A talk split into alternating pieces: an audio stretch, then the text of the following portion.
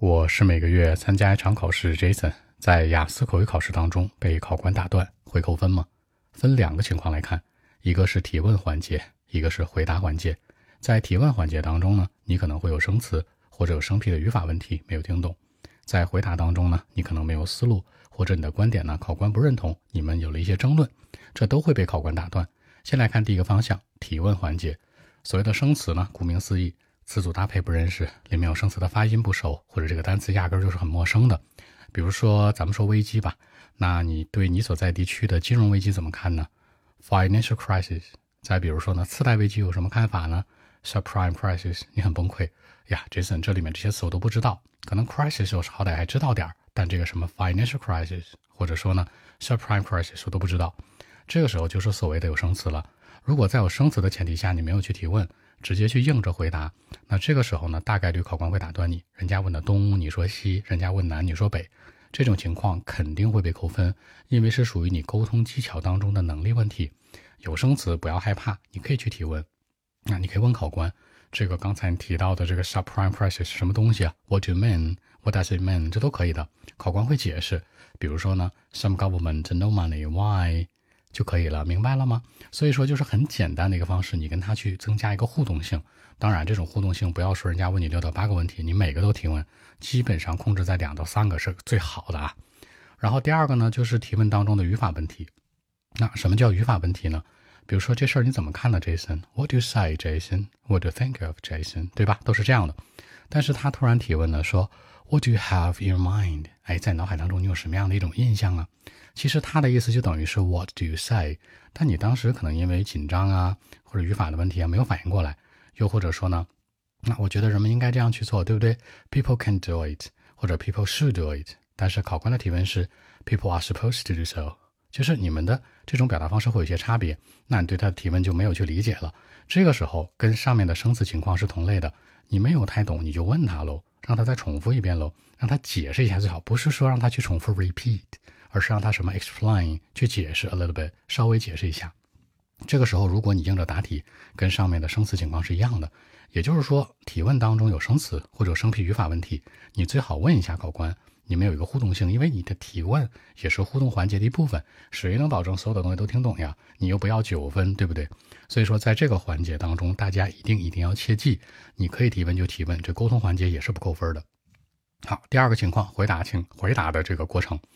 假设你的提问环节没有生词，也没有语法问题，都听懂了，前提是都听懂了，在回答的时候，你跟考官沟通的时候会被他打断。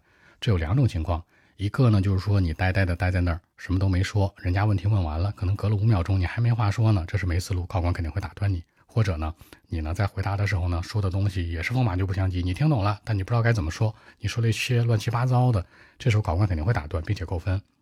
还有一个情况就是观点不认同。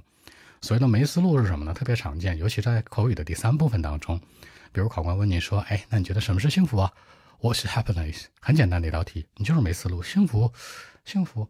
这个时候大家注意，你没有什么思路的时候呢，你可以解释一下。比如说呢，幸福就是猫吃鱼，狗吃肉，奥特曼打小怪兽了，对不对？女生的幸福是什么？漂漂亮亮的。男生的幸福呢？帅帅气气的，或者说长得啊，sorry，或者说身材更好或怎样？就是举一些例子出来。这个是一个下下策，它好过于你什么都没说。但是呢，你不能每个都这样说，大家注意。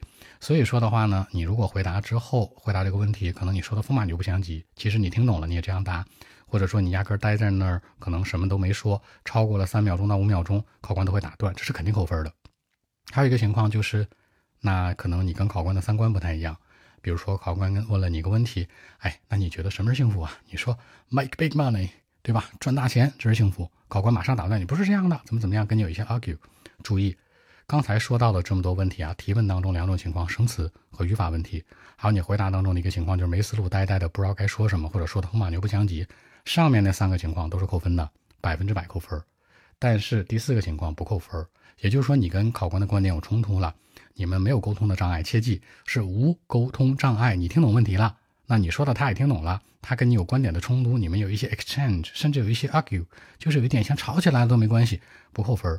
所以说观点认可与否呢无所谓的，但一定一定一定一定要记得，就是你呢无论是顺着题答还是逆着题答，或者给折中点论都是可以的，不是所有的题都是什么肯定回答的，很多人心里有一个潜意识规则，说 Jason，第一、第三部分全是提问，那我都顺着他说吧。不一定的，你可以否定啊，你也可以折中去回答呀。比如考官问一个问题，说现在啊，大部分年轻人都幸福嘛，对不对？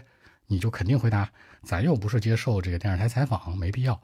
你就实话实说，我觉得不太幸福。那上学的学生很累，他每天有很多的 homework assignment，而且还要去这个额外的课外辅导班，是吧？然后呢，平时还要打工，然后还要给家里一些 financial support，对不对？你都可以这样去说，或者你肯定去答，是啊，人们很幸福啊。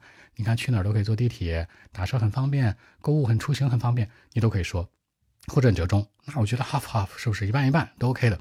所以说呢，观点这点来讲呢，只要你沟通性没有问题，一般都不扣分。所以说被考官打断扣分的三种情况，切记：一个是提问当中有生词你乱答了；一个是提问当中有语法问题你没听懂；再有一个呢，就是说你回答的时候呢，可能没有什么思路，你呆呆的在那儿很磕磕巴巴的去说，或者说了一些完全无关的东西。这三种情况是肯定扣分的，一定一定要切记。所以说呢，正常被考官打断的话呢，你要想想到底是什么问题，是不是生词，是不是语法，是不是没思路？如果不是这三个，只是简简单单的一个观点的沟通，你们之间的一些交换，其实是没问题的，一定要切记这条哦。